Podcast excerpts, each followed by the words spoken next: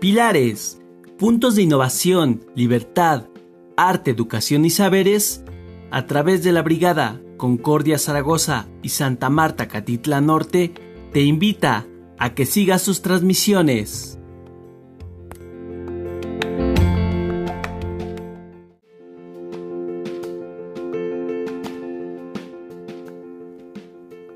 Diálogos desde el confinamiento, un podcast de los pilares de la Ciudad de México donde conversaremos sobre temas de actualidad.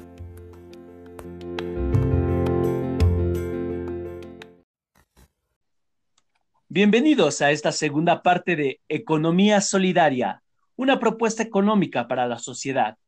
Antes de comenzar, me gustaría recordarle a nuestra audiencia que en la Ciudad de MX continuamos en semáforo naranja debido a la pandemia mundial por COVID-19.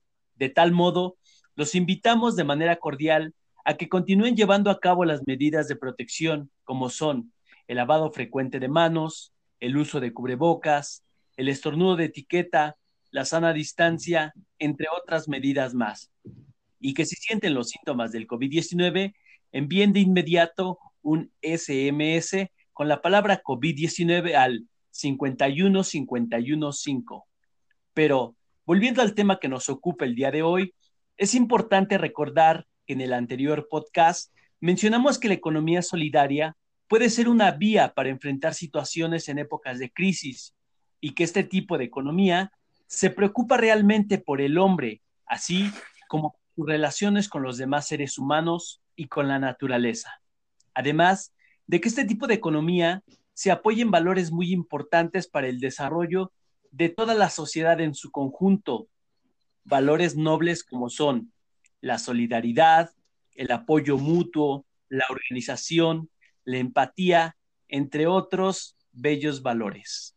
Bien, ahora bien, en esta segunda parte de Economía Solidaria, una propuesta económica para la sociedad, vamos a realizar algunas entrevistas para adentrarnos un poco más en este tema tan interesante.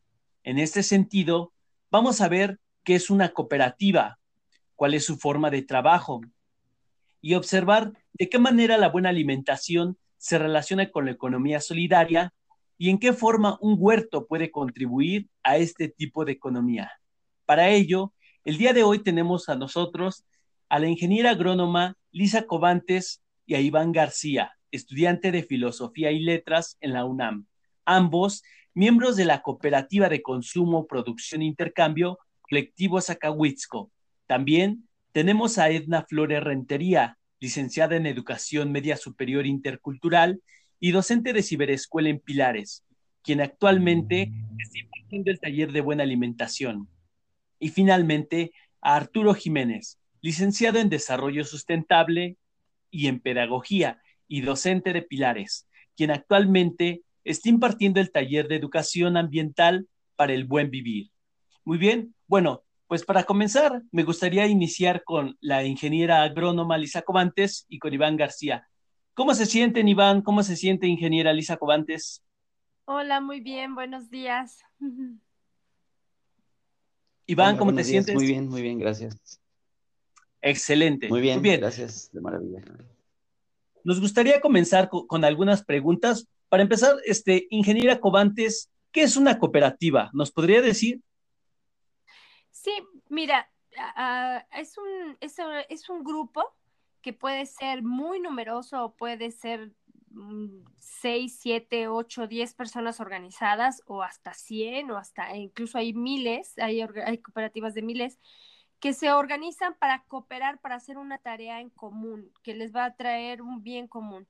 Entonces, eh, la cuestión es que eh, la gente se organiza, se divide en trabajos, en este caso una, una conjunto de algo donde todos van a cooperar con trabajo y recurso económico o para producir algo o para brindar un servicio.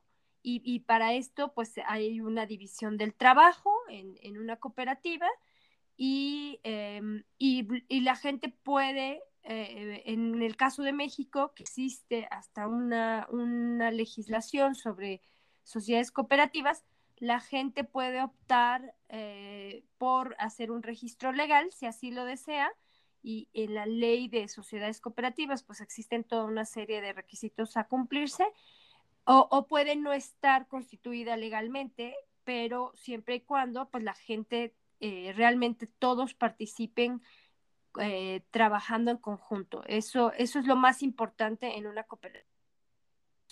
Le entran con y en algunos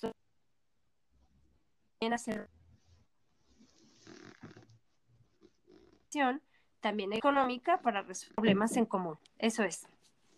Excelente. Por lo que tengo entendido, ustedes son miembros del colectivo Zacahuitzco.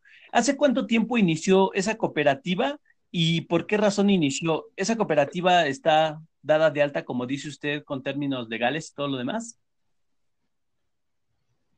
Eh, no, nuestra cooperativa ah, de consumo y eh, producción e intercambio, colectivo Zacahuitzco, todavía no estamos constituidos legalmente, no hemos optado por esa vía todavía, eh, porque para nosotros fue muy importante primero lograr hacer el trabajo en equipo. Eso es lo más difícil. realmente en la sociedad actual es muy difícil que la gente logre un trabajo de largo plazo en equipo. ¿Por qué? Porque nos han metido mucho por diferentes actividades, diferentes acciones y por el asunto del mercado nos ha metido mucho en la cultura del individualismo. Entonces, para nosotros era muy importante primero decidir hacer trabajo en conjunto.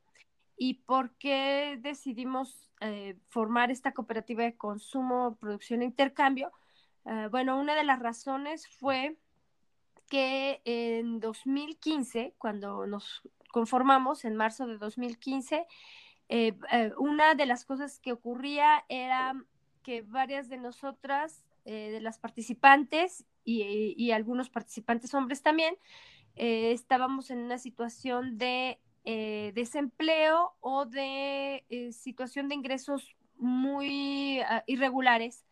Entonces, eh, pensamos en que nuestro mm, recurso poco que teníamos para la parte, por ejemplo, alimentaria, porque nosotros decidimos también, esa es la otra razón, que queríamos comer sano, queríamos tener acceso a comida libre de plaguicidas, de sustancias tóxicas, libre de compuestos, eh, por ejemplo, sintéticos que se, le, que se le adicionan a la comida ultraprocesada, la que está en los supermercados o en, las, muchas de las tiendas que tienen muchas sustancias sintéticas, nosotros queríamos tener acceso a, a una alimentación sin ese tipo de, productos, que eh, e, ese tipo de comida ah, libre de sustancias tóxicas en, en estas épocas resulta que está eh, fuera del alcance de la mayoría. Es, es cara, comer sano es caro en este país y es absurdo, ¿no? no tendría por qué ser así. Si lo más natural, lo menos procesado, pues debería costar menos, pero no, no es el caso todavía. Entonces decidimos organizarnos para que nuestro poco recurso que teníamos para comer fuera para comer sano y para ah, poder adquirir directamente en grupo con pequeños productores y productoras cantidades semanales de comida en conjunto que además le garantizábamos a, la productora o al productor poderle comprar cada semana una cantidad definida de producto y como la comprábamos en conjunto, eh, poder lograr también un, precio un poco más accesible que si, si lo compráramos cada quien por, por, nuestro lado. Entonces, esa fue una razón también para, para mm, definir esta cooperativa de consumo. No solo era consumir algo de comida porque estaba a mejor precio, sino, eh, o precio barato, eso no queríamos, sino un precio justo para el productor también, pero queríamos que fuera sano. Hasta, hasta ahí mi respuesta. No sé si queda claro o hay duda. Sí, ¿y cuándo fue cuando comenzó? En marzo de 2015, eh, esto es hace poco más de cinco años. Ah, excelente. Muy bien. Eh, Iván, por lo que tengo entendido, pues tú tú eres este, un, joven, ¿no? Entonces, me gustaría saber, ¿hace cuánto tiempo te integraste tú a la cooperativa? Y por qué motivo. Muchas veces es difícil, ¿no? Que los jóvenes se integren a este tipo de actividades, o por lo menos eso piensa la gente. Entonces, eh, ¿hace cuánto tiempo te integraste tú y cuál fue el motivo? Sí, claro. Ah, pues mira, yo empecé a involucrarme prácticamente desde el principio, desde que empezaba eh, con este ejercicio que Lisa había ideado, como ella ya acaba de decir, a inicios de 2015 fue que se empezaron a hacer estas, estos encuentros de, venta e intercambio de estos productos. Eh, en un principio yo me involucré más bien eh, acompañando a mi mamá, que como también Lisa ya acaba de comentarnos, eh, se encontraba en esta situación de, un empleo informal y, y, no muy bien remunerado. Y fue a través de una de mis tías que le comentó que este proyecto estaba iniciándose y ya demás se puso en contacto con Lisa y fue así que inicialmente yo, yo me acerqué al colectivo Zacahuitzco a través de, mi mamá y en contacto con Lisa y empezamos a participar de las de los intercambios que en aquel momento solamente eran los días sábados.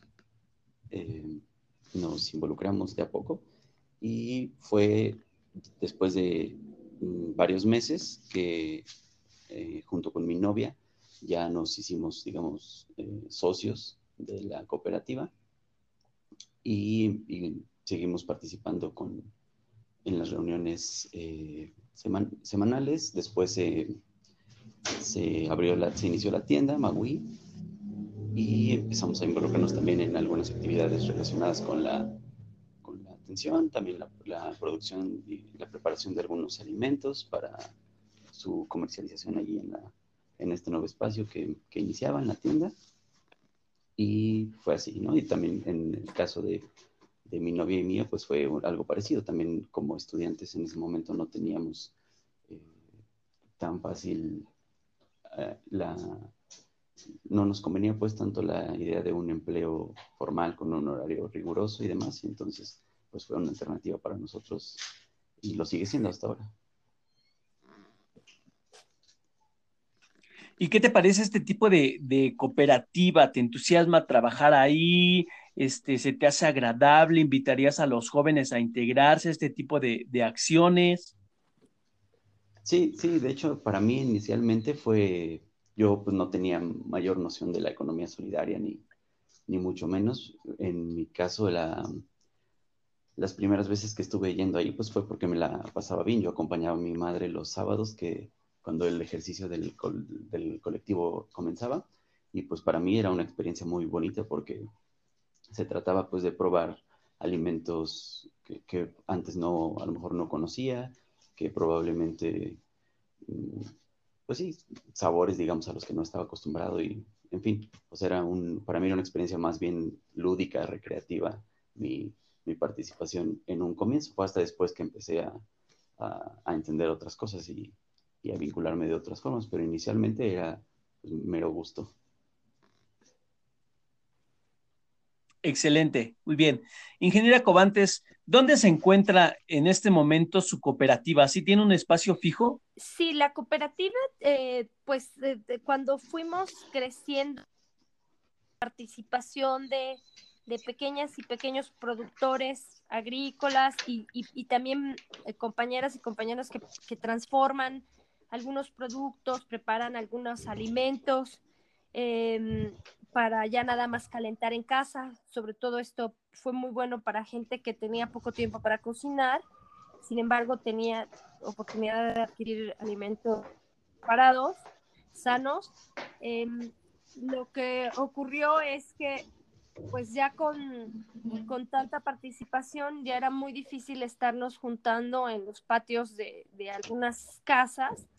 Entonces decidimos em, de, tener acceso a un, a un pequeño local en donde ahí entonces definimos que iba a ser nuestro centro de distribución y abasto, donde los compañeros compañeras productoras llevaran sus cosas eh, un cierto día y, en los siguientes días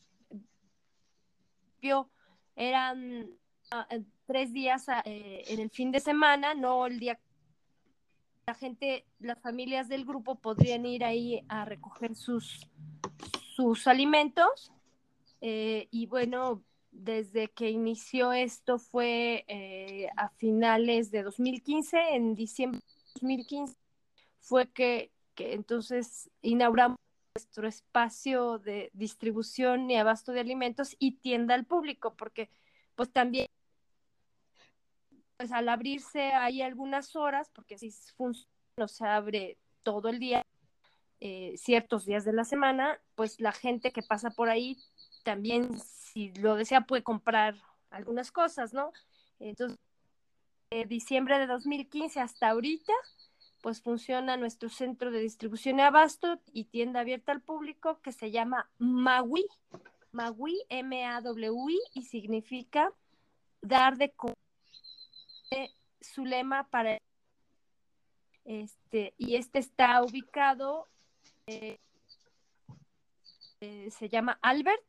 Es, es la colonia donde está la estación del Metro Portales en el lado oriente o sea si nos fuéramos en Calzada de Tlalpan es como en el sentido que va uno rumbo al Zócalo pues en esa colonia Albert, en la calle Benito Juárez, estamos, está ubicado nuestro espacio de centro de distribución y abasto y tienda Magui para el buen vivir. Ah, hasta ahí. Excelente. Entonces, entonces, si alguien los quiere ir a visitar, pues ya saben dónde encontrarlos, sí, nada más que solo hay ciertos días eh, que estamos ahí. Eh, nosotros, eh, por la gente que antes de la pandemia, pues la gente entre semana era muy difícil que pueda ir, entonces definimos que el viernes y el lunes, o sea, el último día de la semana y el primer día de la semana, viernes y lunes, está bien de, de 4 de la tarde a 9 de la noche, porque era para que la gente llegara por la tarde-noche ya saliendo de su trabajo. Y el domingo está abierto por la mañana. En este caso, ahorita el horario COVID en sábado es de 12 del día y el domingo es un poquito más de 11 a 4 de la tarde. Son los únicos días, todo el fin de semana, viernes, sábado, domingo y lunes. ¿Por qué? Porque las compañeras productoras y productores empiezan a llevar sus productos desde viernes en la tarde, de tal forma que se abastece el lugar en ese viernes a recoger todos sus productos sábado, domingo y todavía el lunes tienen la oportunidad de algunos de ir. El lunes prácticamente queda vacío nuestro refrigerador, aunque algunas cuestiones de abarrotes y eso sí hay disponibles, pero ya se cierra y de nuevo nos volvemos a encontrar hasta el siguiente viernes. Hasta ahí. Eh, excelente. Iván, y entonces, este, por lo que entiendo, cualquier persona puede adquirir sus productos o servicios o únicamente los miembros que están en el colectivo?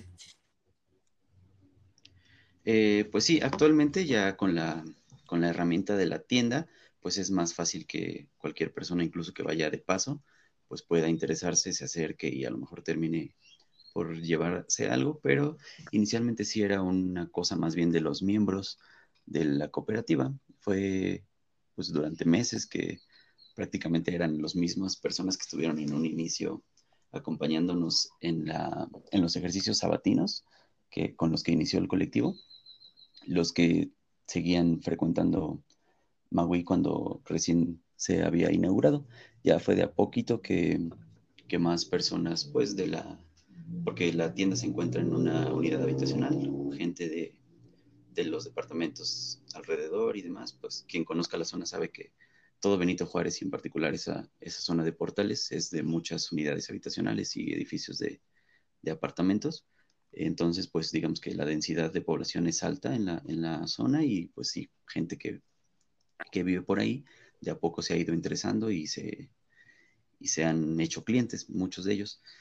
Pero sí, inicialmente era un ejercicio más de los, de los mismos socios y a lo mejor personas que ellos recomendaban que, se interesaban y empezaron a visitar la tienda y de ahí pues corrió la voz y ahora es mucha más gente, digamos, no, no, es, no inicialmente no, no relacionada al proyecto, que se ha ido sumando como, como consumidores.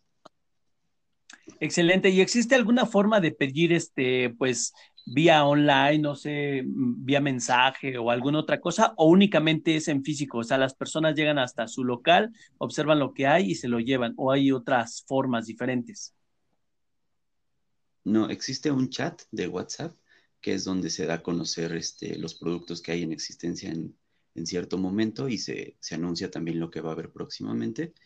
Y es ahí que la gente puede hacer sus pedidos directamente este, mencionando en el, en el chat de WhatsApp a la persona que los produce y pues ya se, se les entrega en la tienda o bien a partir de, de abril, me parece que con toda esta situación de, de la pandemia se, se empezaron a organizar entregas a domicilio los días sábados también y ahora pues ahorita digamos que quizá ya sea un porcentaje similar la gente que, que, acude a hacer sus compras presenciales, la que pide a domicilio con cierta regularidad, pero eh, hubo un momento, el momento más crítico de la pandemia, en que la mayoría de la gente estaba pidiendo a domicilio, entonces esa estrategia también funcionó muy bien y sigue activa, o sea, ha disminuido ligeramente en estas semanas, que ya más personas empiezan un poco a, a frecuentar la tienda, pero sigue estando la posibilidad tanto de recoger sus pedidos en, en Maui como que les sean enviados a domicilio. Excelente. Y una pregunta, Iván. ¿Tú piensas que este tipo de, este ejercicio, ¿no? De, economía, eh, que es una economía diferente, de economía solidaria que se opone a toda esta economía del capitalismo y todo lo demás, ¿tú piensas que sea realmente una, que sea, que sea una buena salida en ese momento de crisis? Eh, pues yo considero que sí. Eh, en la emisión pasada de, tu programa eh, se mencionaba que, inicialmente este tipo de ejercicios suelen ser evidentemente más pertinentes para actividades, como decir, indispensables, ¿no? Para necesidades básicas. Pero estoy de acuerdo, claro, pero también pienso que ahora con la pandemia una de las muchas eh, lecciones que nos han quedado es que pues quizá las actividades básicas sean más de las que inicialmente hubiéramos podido pensar en la medida en que hay gente, eh, trabajadoras, trabajadores, que, pues viven de eso, ¿no? Viven de, esas actividades, tienen sus empleos en ellas y por lo tanto pues también sería eh, pertinente en algún momento considerar que ejercicios de economía solidaria pudieran ir más allá de, lo más básico, que claro es la producción de la producción y venta de, alimentos y algunos otros, no sé, sí, de transporte, vivienda, cosas relacionadas con esto, eh, que es lo más esencial, pero ¿por qué no pensar que pudieran formarse grupos de colectivos eh, vinculados, no sé, a servicios turísticos, a muchas cosas que, que puedan tener una gestión que les permita sobrellevar de mejor manera episodios críticos como, como este último de la pandemia por COVID. Excelente, muchas gracias Iván. Este, ingeniera Cobantes, me gustaría preguntarle cuál es el producto o los servicios que su cooperativa ofrece a la población y cuál de ellos o cuáles de ellos son los que pues se venden más, tienen mayor distribución. Bueno, la cooperativa es, en un 80% son alimentos, alimentos sanos.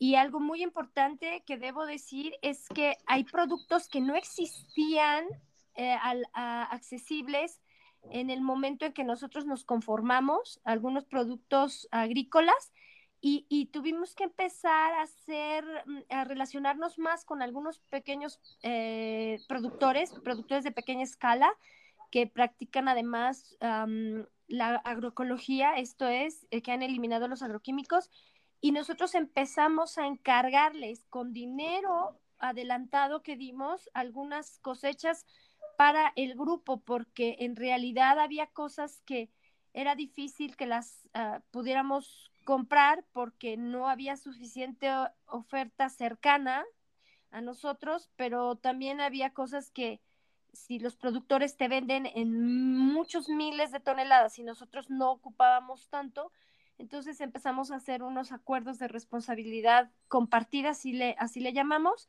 de pagar por adelantado la siembra de frijol o de verduras, verduras de varios tipos como lechugas, como eh, acelgas, espinacas, betabeles, zanahorias y, otras cosas. Eh, y, entonces ah, dimos por adelantado recurso para que entonces el productor sembrara para nosotros.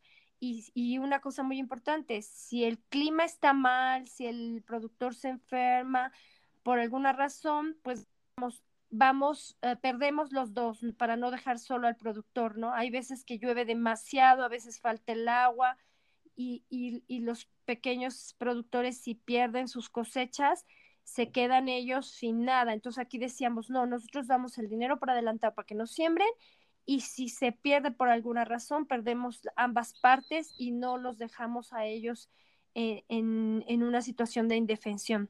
Entonces, bueno, la mayor parte de, productos son alimentos frescos y, los transformados, pero poco a poco también se fueron introduciendo el otro 20%, lo conforman productos para higiene personal, higiene del hogar o algunas pocas cosas también como para la salud, algunos que son, eh, por ejemplo, como extractos de propóleo, algunas otras ah, eh, tinciones de plantas que son para algunos eh, problemas que sí digestivos, algunas cosas eh, de salud que, que, con la parte herbolaria se pueden, se pueden resolver, pero en realidad nuestro, nuestro fuerte no es la parte de, de, las, de la salud, el tratamiento de la salud con medicina tradicional, como hay otros grupos, sino a partir de, nosotros pensamos que la salud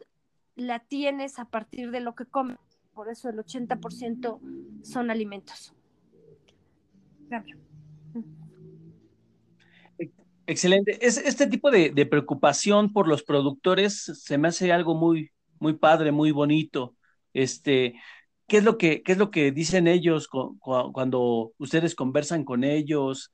Este, cómo se sienten, me gustaría saber esa parte. Iván, a lo mejor te puedes eh, comentar al respecto, porque hemos ido a, a, Tlaxcala, por ejemplo, con el productor, y pues esa fue una experiencia muy padre y novedosa para mucha gente. Entonces, no sé, Iván, si tú quieres compartir la experiencia ya.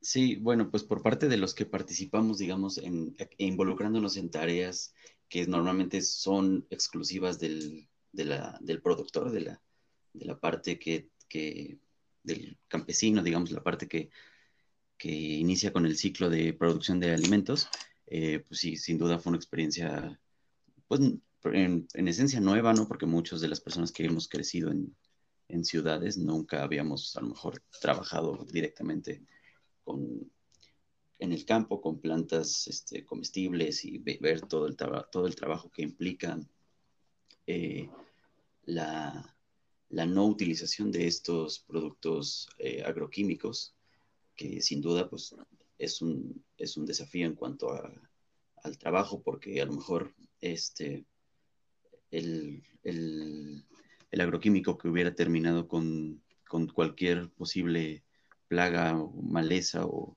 no, me gusta el término plaga, ¿no? Bueno, cualquier biodiversidad asociada a, estas, a estos cultivos que pudieras o no ser nociva, pues es un trabajo que entonces se tiene que hacer de otro modo. Quizá en parte sí con alguna sustancia alternativa de, de naturaleza ecológica, pero mucho también se tiene que hacer a mano, ¿no? Entonces, pues sí, para quienes participamos como, como eh, como testigos de estas actividades, pues sí, fue una experiencia eh, completamente reveladora en cuanto al porqué de muchas cuestiones asociadas al campo y a las condiciones de, del campesinado en, México durante las últimas décadas, por lo menos.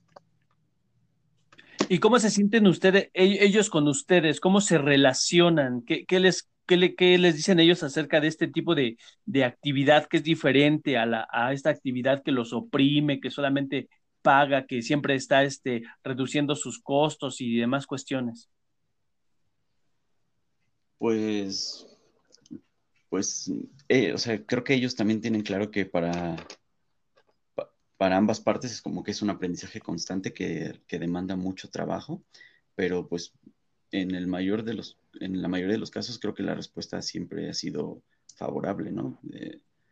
Muchas de estas personas están por propia convicción también eh, en esta transición. muchos de ellos no, evidentemente no, siempre han tenido prácticas de naturaleza más amigable con el ambiente, agroecológicas o, o, lo que sea que ahora tengan. Sin embargo, pues van aprendiendo de a poco y pues para ellos también ha sido, entonces más bien creo que las conversaciones al respecto han sido de este tipo, ¿no? De, de los retos y, y también las nuevas eh, oportunidades que este tipo de nuevos ejercicios y formas de producción han, les han... Muchas gracias, Iván. Les han traído y, les han revelado. Eh, me gustaría preguntarte, ¿cuál es el costo de sus productos en comparación? ¿Cuál es el costo de sus productos en comparación con los productos del supermercado? Ah, bueno, pues como acaba de decirnos Lisa, muchos de estos productos son alimentos, eh, algunos de ellos, la mayoría quizá ya alimentos eh, preparados, otros pues son semillas, granos, este, también está, por ejemplo, la panadería, además, y son productos que no necesariamente o pocas veces, digamos, eh, se puede encontrar algo del todo similar en un, en un supermercado, digamos. Entonces, eh, pues como una comparación precisa en cuanto a los precios es un poco difícil, pero creo que aquellas cosas que se pueden encontrar fácilmente en tiendas de autoservicio, pues sí, los precios en Magui son eh, muy, muy competitivos e incluso muchas veces más bajos. Y en cuanto a aquellos otros productos que están disponibles en Magui y que solamente se consiguen eh, o con más facilidad se consiguen en tiendas de, estos productos, eh, eh, ¿cómo se llama? Orgánicos o tiendas naturistas y demás.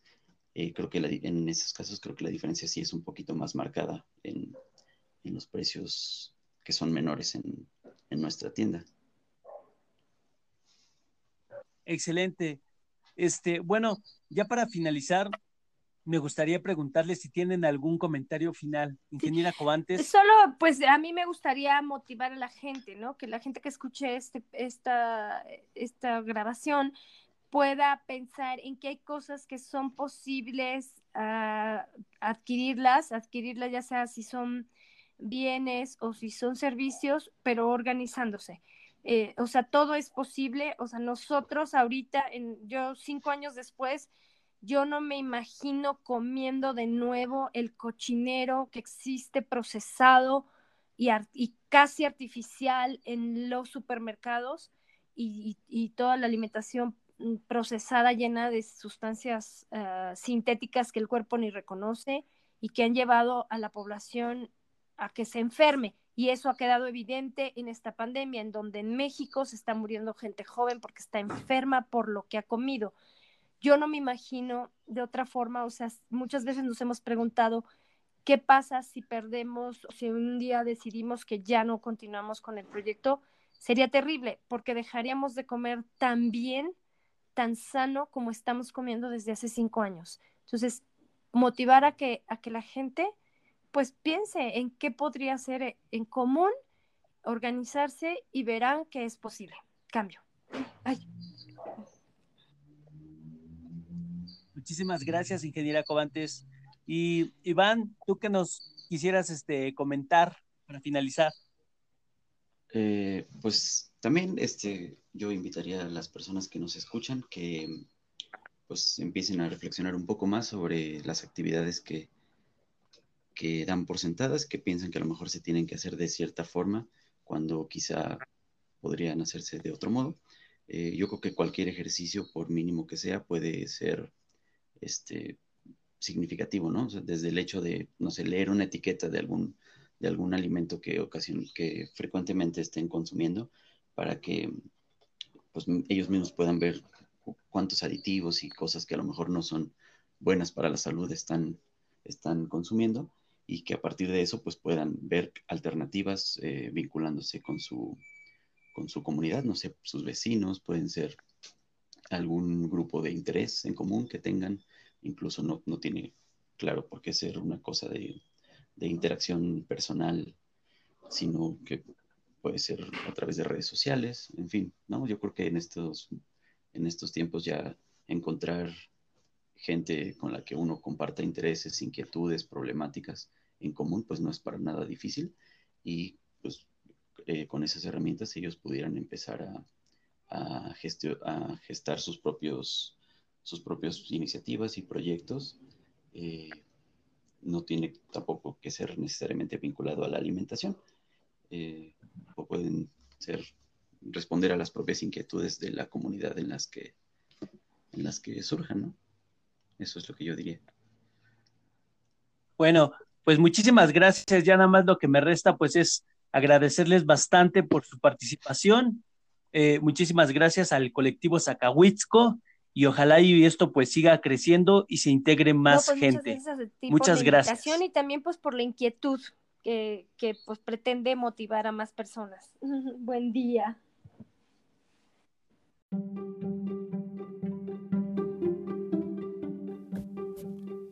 Pilares. Diálogos desde el confinamiento.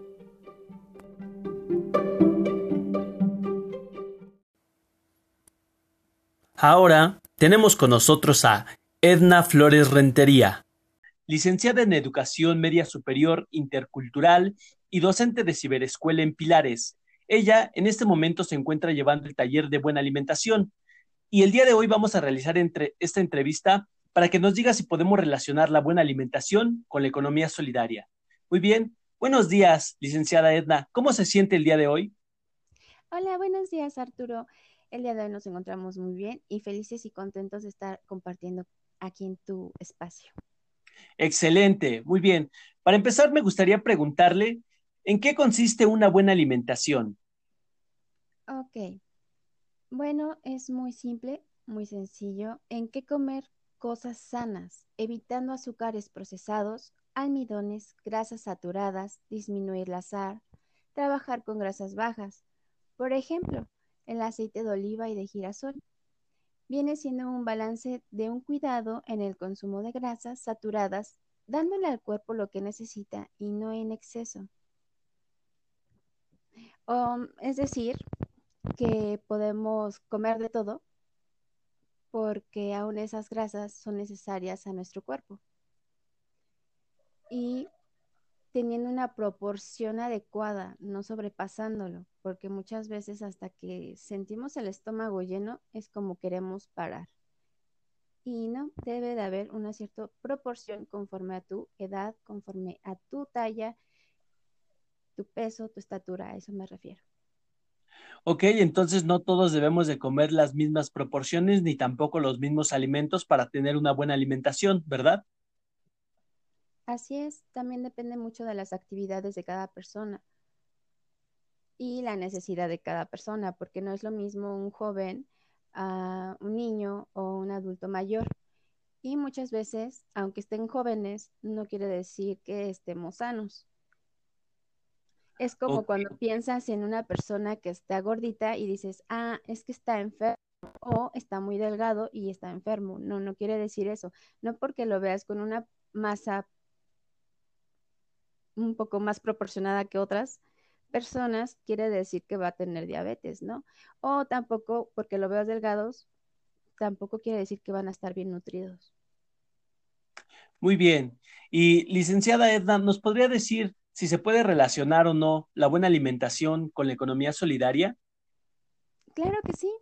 Y nos podemos basar en lo que nos dicta la Constitución, donde nos habla de los derechos de los pueblos, barrios originarios y comunidades indígenas que tendrán derecho a una economía social, solidaria, integral, intercultural y sustentable, y se reconocen dentro de sus actividades económicas el comercio ambulante.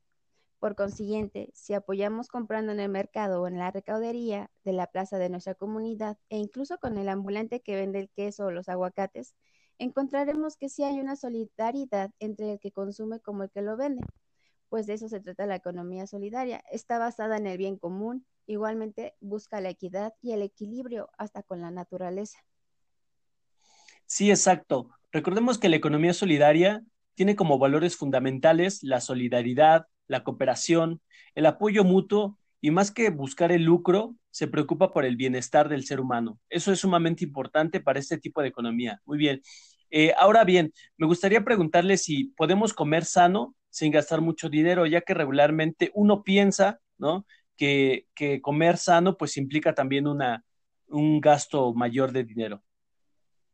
Así es. Sí, mucha gente nos confundimos, pero el decir vamos a comer saludable no quiere decir que vamos a llevar una dieta controlada. Una dieta controlada es cuando vas con el dietista, con el nutriólogo o con un médico que te dé una cierta lista de los alimentos que puedas consumir bajo las necesidades específicas de tu cuerpo. Es ahí donde está la, la diferencia. Y no, nosotros lo que hacemos es complementar nuestra alimentación sin salirnos del presupuesto, apoyándonos, variando nuestra rutina, complementándola y sustituyéndola con el mismo costo e incluso menor.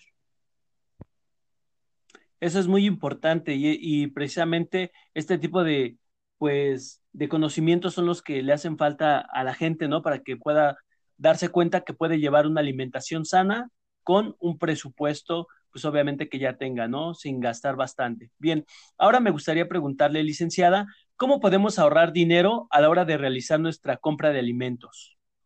Es muy fácil, no es difícil. Es jugar con la variación de nuestra alimentación habitual, escogiendo frutas y verduras de la temporada. Eso hace que el costo baje un poco y sea más rica en nutrientes.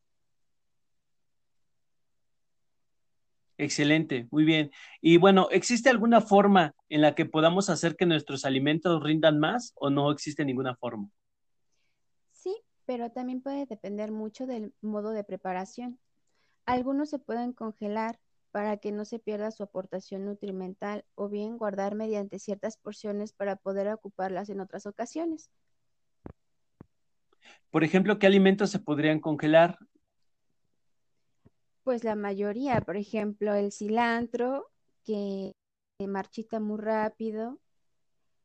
Si lo metes al refrigerador, bueno, obviamente lo lavas, lo desinfectas, se mete al refrigerador y a veces lo que hago yo es meterlo con agua, sumergirlo en agua para que quede fresco cuando lo voy a volver a utilizar.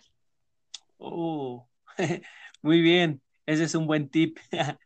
y, y, por ejemplo, ¿qué, ¿qué podemos hacer con los demás? Por ejemplo, yo había escuchado algo como por hacer conservas, ¿no? Por ejemplo.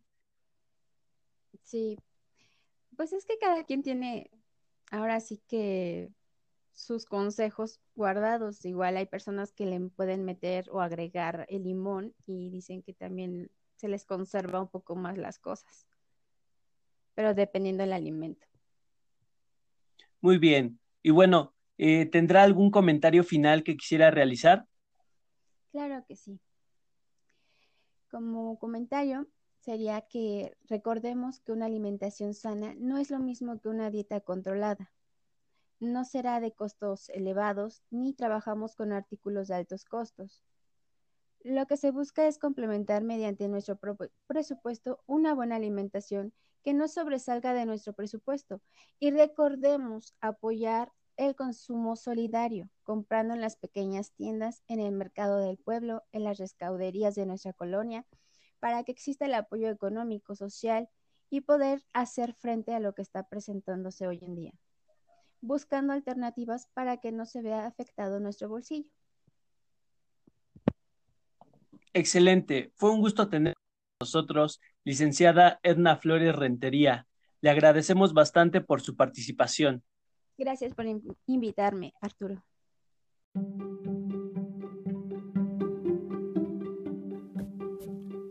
Pilares. Diálogos desde el confinamiento.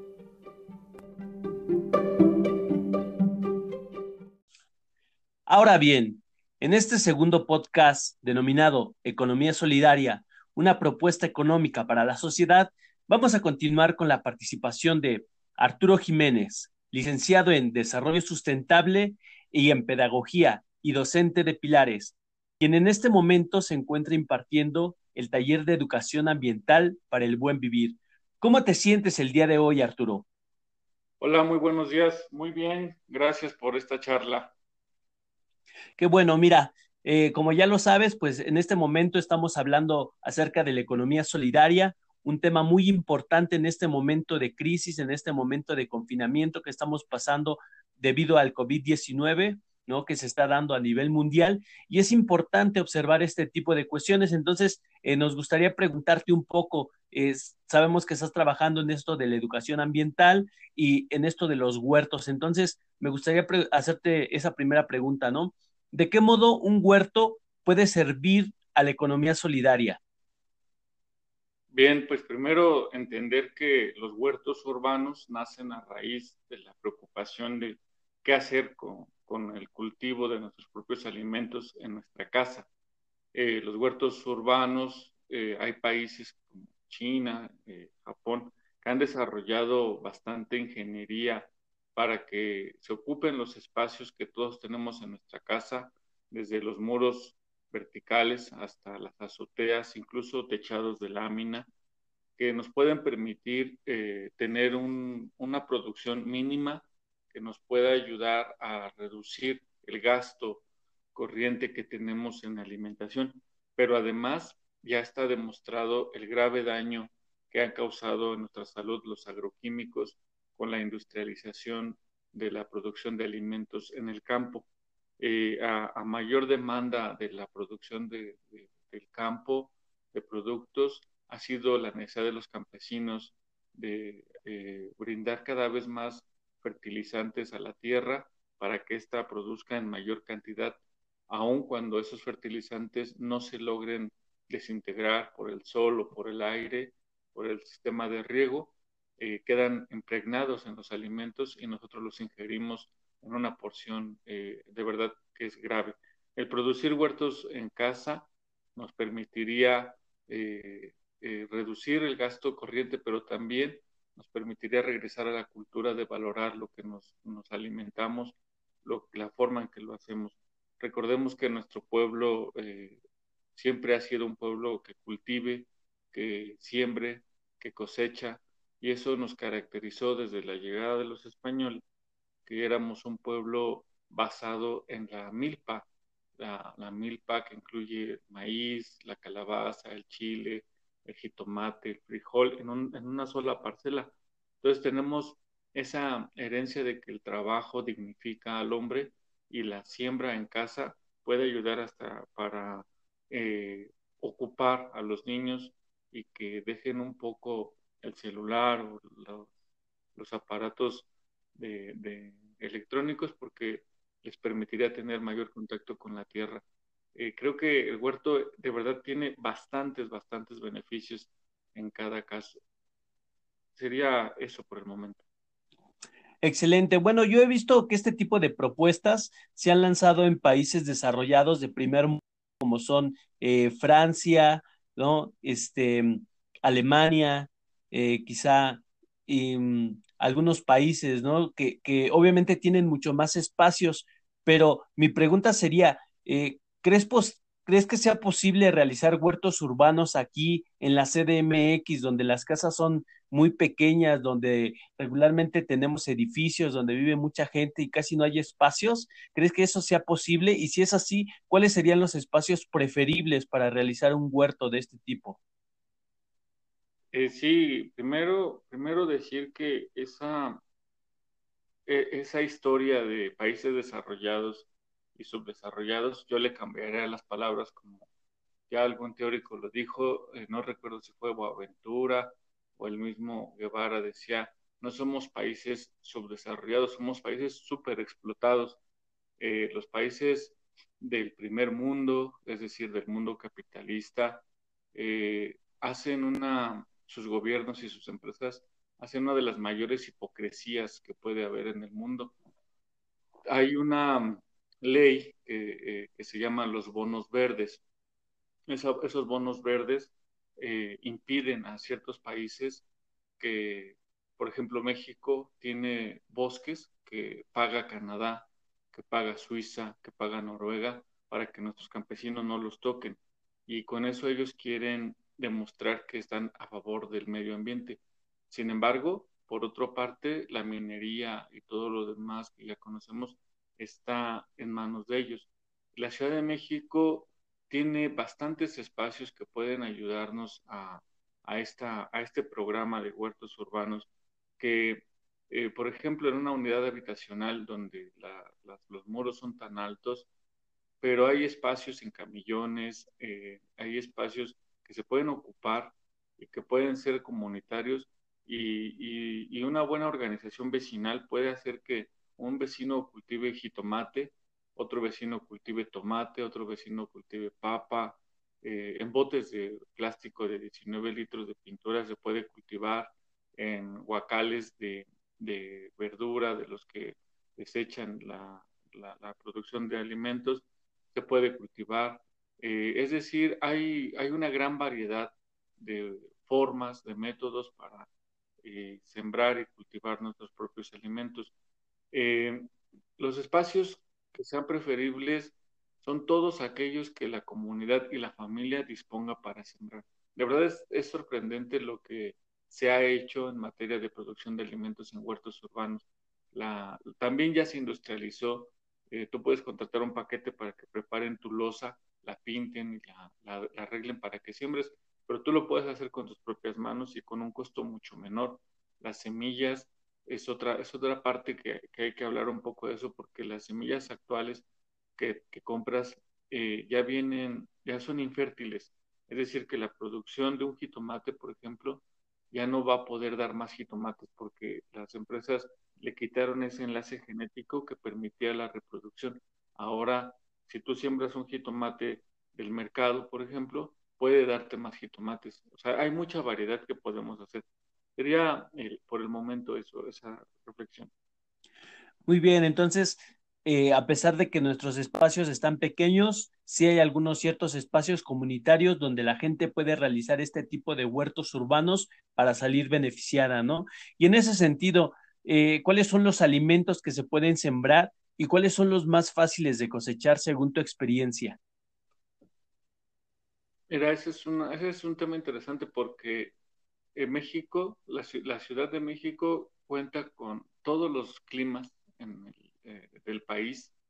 Eh, tenemos en el sur, eh, hacia Morelos, Tlalpan, tenemos un clima bastante amigable, caluroso, pero también tenemos climas fríos hacia las montañas y tenemos en el valle bastante agua pluvial que se desperdicia podemos tener toda la producción de alimentos porque también podemos disponer de plástico para hacer pequeños invernaderos, de sombra que puedes proveer con una sola sábana. Es decir, todo lo que se produce en hortalizas se puede producir en casa. Eh, eh, en los camellones cercados para que los perros no, no, no, no rasquen y no quiten los sembradíos se puede sembrar de, cualquier cosa en el tiempo, de acuerdo al tiempo, de acuerdo al calendario que cada planta tiene.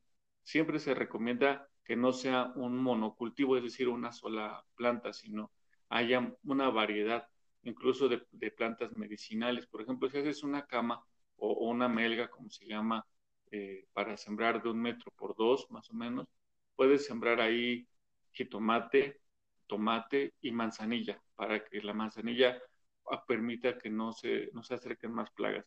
E, es decir, hay una gran variedad de eso. Eh, ¿Cuáles son los más fáciles? Mira, nosotros tenemos el programa en general de sembrar en un ciclo. Siembras hortaliza, hacemos compost, composta de todos los residuos, los residuos del domicilio, de vecinales, de la poda de árboles, hacemos lombricomposta, eh, otros, otros pueden tener animales, conejos, pollos, una granja de traspatio le llamamos. Luego todo eso se va haciendo un ciclo. El abono de los conejos, de los pollos, se compostea, se le agrega la lombriz y, el humus de la lombriz se le agrega a nuestra hortaliza y tenemos un ciclo. El siguiente paso sería el cultivo de peces y se pueden construir estanques en edificios, en lotes baldíos, que tiene que ser un trabajo vecinal junto con la autoridad. Pero puedes tener peces para autoconsumo en un tambo de los de eh, pintura, por ejemplo, pero que sea de plástico, se adecua con lo que tenemos y con eso puedes producir carpa tilapia y, en más, en seis, ocho meses ya estarías comiendo eh, carpa producida por ti con menor hormonas, pollo de traspatio, huevo de traspatio, y ya hay en la Ciudad de México compañeros que tienen una producción bien interesante. Yo sé que en Milpalta hay una producción de granjas de producción de huevo que están desde lo comunitario, ya están produciendo a grandes escalas. Entonces, que la gente no se detenga por qué sembrar, porque todo se puede sembrar en pequeños espacios. Sería eso. Excelente. Y bueno, ¿nos podrías decir algunos de los beneficios que podría tener algún huerto urbano eh, de este tipo en la CDMX? Pues los beneficios serían básicamente la, reintegración comunitaria. Yo ahí más le doy la, apuesta, porque eh, el tema, si, si solo nos quedamos con la producción de alimentos, nos estaríamos quedando muy cortos, muy, muy cortos en lo que podemos lograr pero eh, por experiencia te puedo decir que cuando una comunidad se apropia un camellón, por ejemplo, el que pase enfrente a su, a su vecindad, a su calle, es, es, bien interesante cómo la gente sale a barrer, sale a limpiar el, sembradío, y cuando se cosecha, se comparte. A lo mejor nos toca dar cinco jitomates, pero es un, es un trabajo que fue colectivo, que le enseñamos a los niños a valorar los alimentos, a no desperdiciarlos. Hay mucho, mucho que no se ve en el proceso de los huertos urbanos eh, la cosecha de agua, porque es un problema, por ejemplo, en el caso de Iztapalapa, pueden decir que no tenemos agua para regarlos, pero dentro de este curso de huertos urbanos, de huertos urbanos, perdón, podemos nosotros mostrarles cómo cosechar agua de lluvia y esa agua de lluvia sea la que le agreguemos a nuestras plantas. Eh, necesitamos urgentemente una política de captación de agua pluvial, porque el extraer más agua del subsuelo está haciendo que, esas bóvedas de agua sean socavones y en cualquier momento esos van a colapsar como lo han venido haciendo.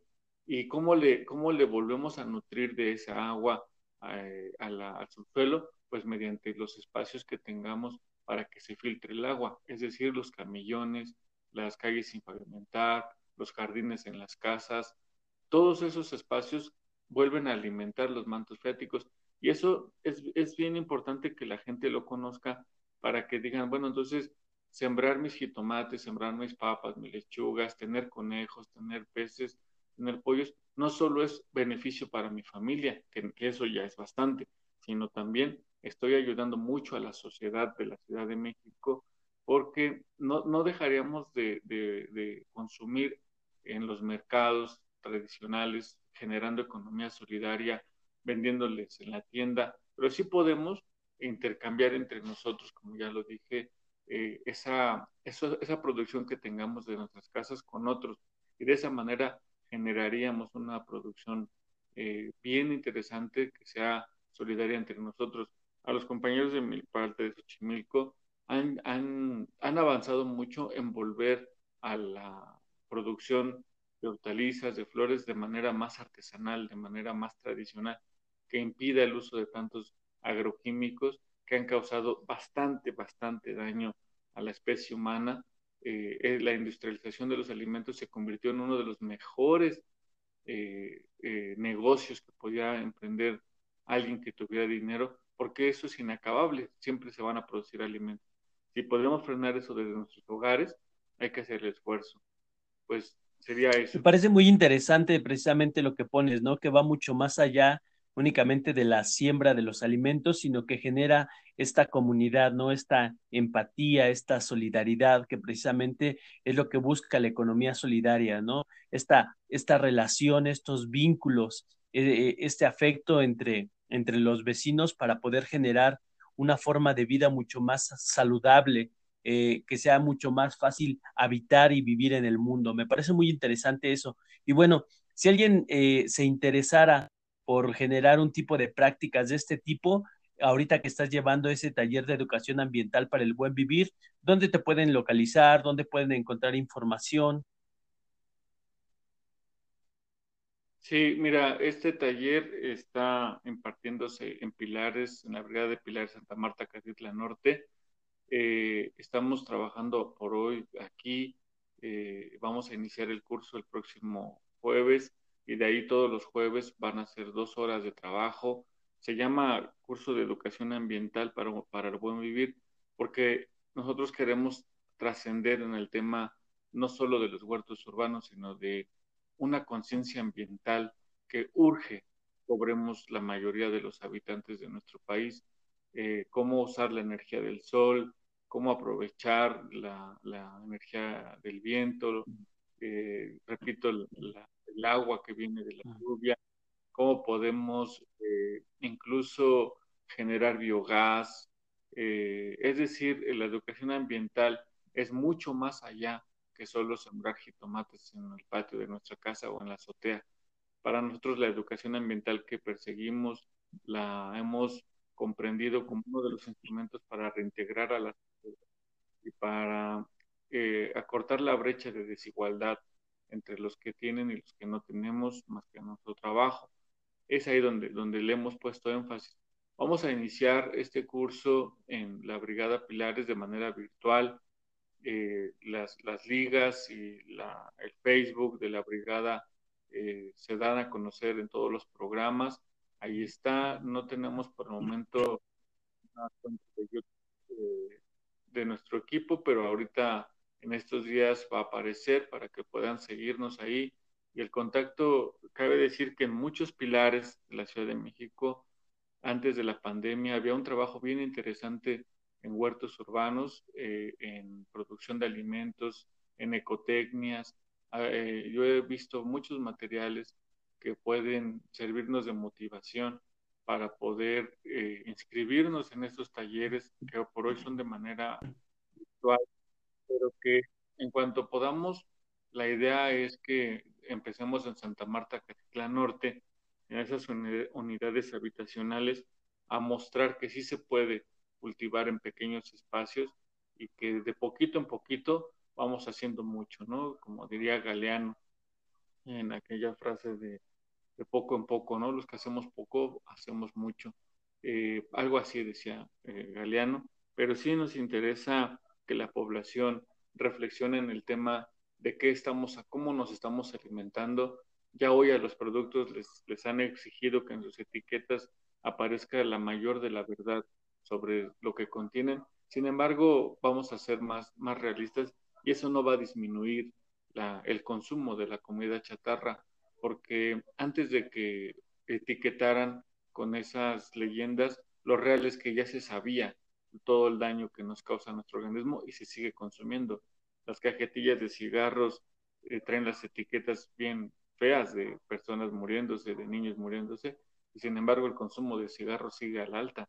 Eh, es decir, no, no, es por falta de información, sino es por falta de proyectos que reintegren a la comunidad y que la comunidad se sienta satisfecha una vez que, que concluye el proceso.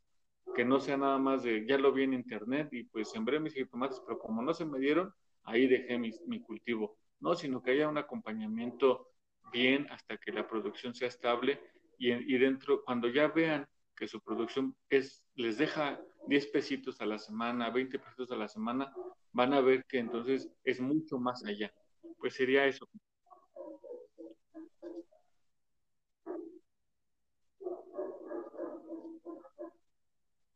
Sería eso. Realmente se escucha muy interesante este proyecto. Esperemos que nuestra audiencia esté interesada y se integre. Y este, ¿algún comentario final que quisieras realizar?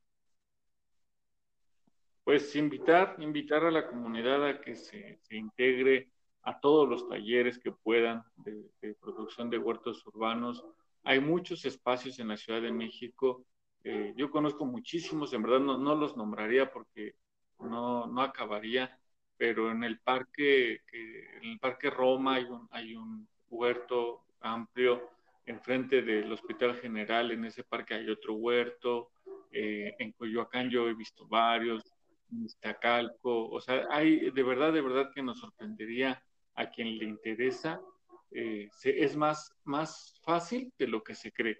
Eh, hay ya compañeros que han desarrollado tianguis de producción de huertos urbanos, eh, eh, hay, hay producción de, productos orgánicos sin fertilizantes y que uno llega con sus cuatro canastas de huevo producidas en el patio y las puede vender a mejor precio porque quien las consume sabe que está comprando huevo que no tiene hormonas de crecimiento como el huevo que compramos en la tienda o en el súper, sino que fue producida con maíz que compramos directamente a campesinos o que bien lo seleccionamos y no les compramos maíz producido con hormonas. Eh, eh, eso, es, eso es mucho más grande que lo que pudiéramos pensar. Ahora que los niños están en casa, una de las mejores formas que podemos tenerlos para eh, ocuparlos, no solo entretenerlos, sino ocuparlos, es que siembren en su patio, que siembren en su azotea, que siembren en el muro, porque ellos, al ver que crecen sus plantitas, al ver que, su producción va avanzando, de verdad que cambian mucho su percepción a la hora de sentarse a comer. Eh, es, de verdad sorprendente lo, que sucede. Los campesinos, cuando integran a los niños desde pequeños al, cultivo, no se dan cuenta todavía de lo que fomentan en ellos como parte de la creación humana, como parte del ser humano que produce sus alimentos, que sabe producir sus alimentos y que no está esperando a que le den todo servido o que esté acostumbrado a desperdiciar las miles de toneladas de alimento que por hoy se desperdician en la central de abasto y en los restaurantes más caros del país, donde esa producción de alimentos daría de comer sin problema a toda la población de nuestro país. Entonces, sí, es, es, es la invitación a todos que se acerquen a este curso de educación ambiental para el buen vivir, pero también que vean todo lo que ofrece Pilares y ofrecen los colectivos que de manera independiente y con mucho trabajo, con mucho esfuerzo, mantienen en la Ciudad de México. De momento pues este tema realmente me parece muy interesante y yo creo que tendría un impacto muy favorable en nuestra sociedad. Esperemos que mucha de la audiencia que nos está escuchando actualmente pues se siente interesada y comience a acercarse a estos espacios que tienen pues bastante información y una práctica sumamente útil para ellos. Muy bien, pues muchísimas gracias, Jacinto. Te agradecemos bastante por tu participación y por tu tiempo. Y también, pues finalmente queremos agradecer a todos nuestros invitados e invitadas por su grata participación en este segundo podcast dedicado a la economía solidaria.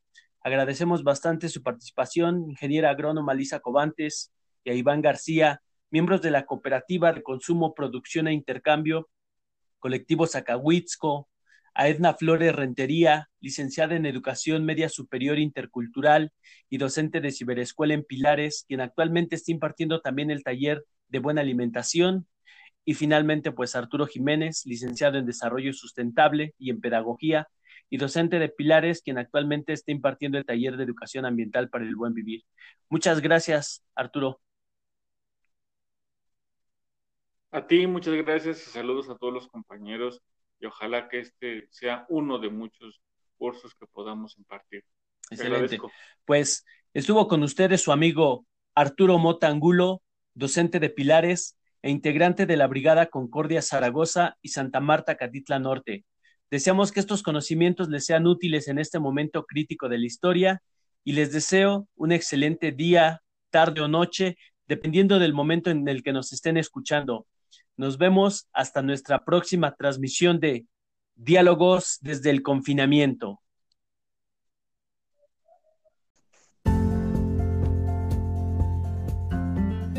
Si están interesados en participar en algún podcast o en integrarse en alguna de las diferentes actividades que la Brigada Concordia Zaragoza y Santa Marta Catitla Norte tienen para ustedes, entonces pueden enviarnos un correo a jose.roa arroba sectei.cdmx.gov.mx. Ahí los estaremos esperando.